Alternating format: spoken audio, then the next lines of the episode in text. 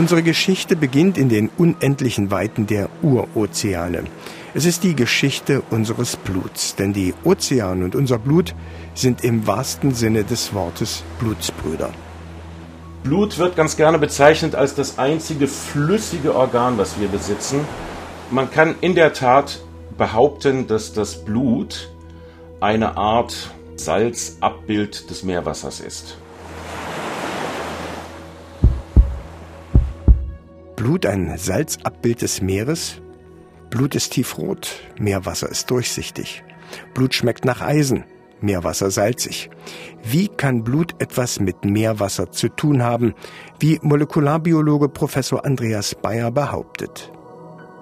Die entscheidende Spur zurück ins Meer liefert der Grundbaustein unseres Blutes, das Blutplasma.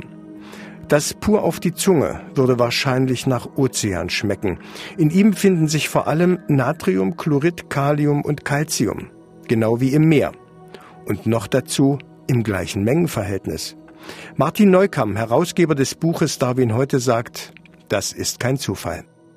Das heißt mit anderen Worten, die Zusammensetzung unseres Bluts und auch der extrazellulären Gewebsflüssigkeit entspricht bis in Details hinein der Zusammensetzung des Meerwassers. Und hm, wir könnten salopp formulieren, dass die vielzelligen Lebewesen buchstäblich geschafft haben, das Meer ins Körperinnere mitzunehmen.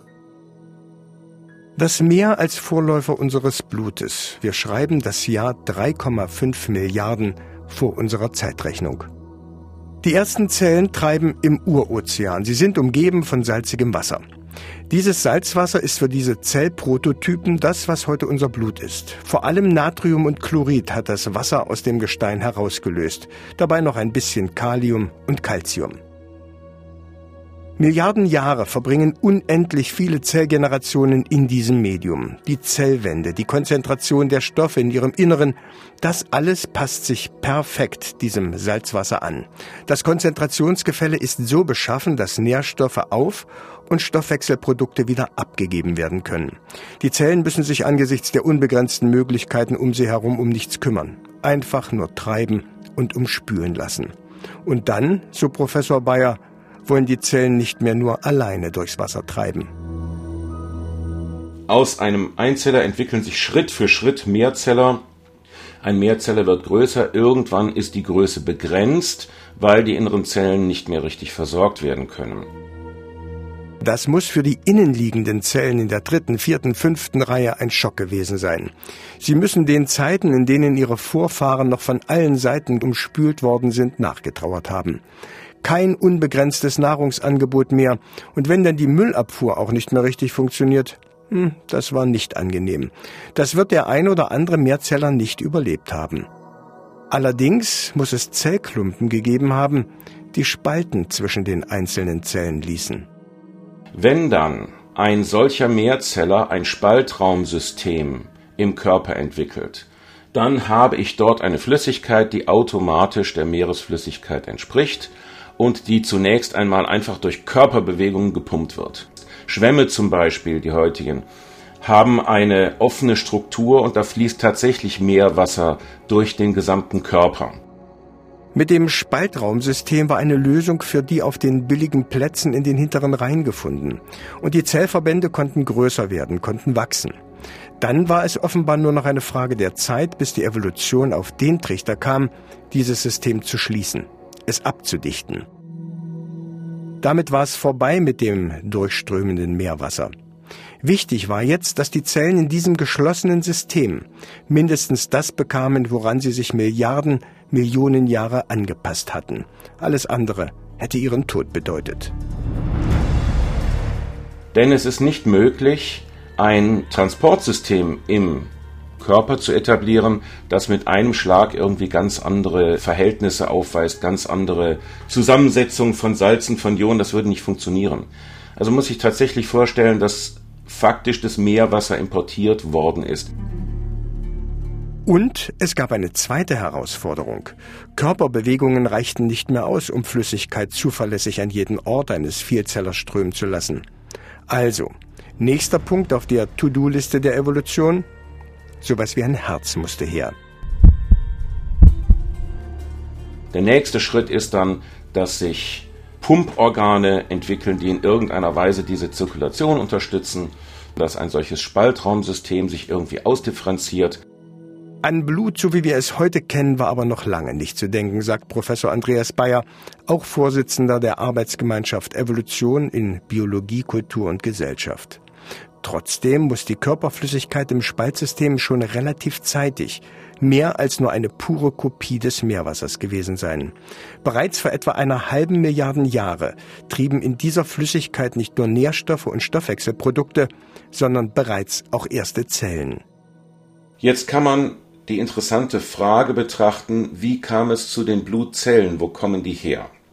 Stichwort Fresszellen, also solche, die in der Lage sind, eingedrungene Bakterien oder Fremdkörper zu erkennen und regelrecht aufzufressen. Wenn sich einmal ein Spaltraumsystem bildet, dann können diese Zellen sich im Spaltraumsystem bewegen. Diese Zellen veränderten sich, entwickelten sich zu völlig neuen Zelltypen mit neuen Funktionen und Aufgaben. Die Körperflüssigkeit entfernte sich in Zusammensetzung und Aussehen also immer weiter vom Meerwasser.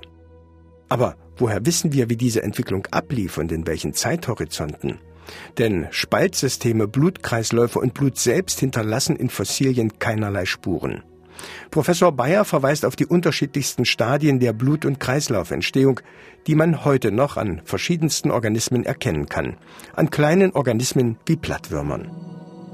Die Manteltiere, sehr entfernte Verwandte von uns, haben einen offenen Kreislauf, aber immerhin schon so eine Art Herz. Wenn man sich die Akrania anguckt, das sind also Organismen wie das sogenannte Lanzettfischchen, was kein Fisch ist, hat eigentlich schon einen weitestgehend geschlossenen Blutkreislauf, hat aber kein Herz, sondern so einzelne kleine Pumporgane.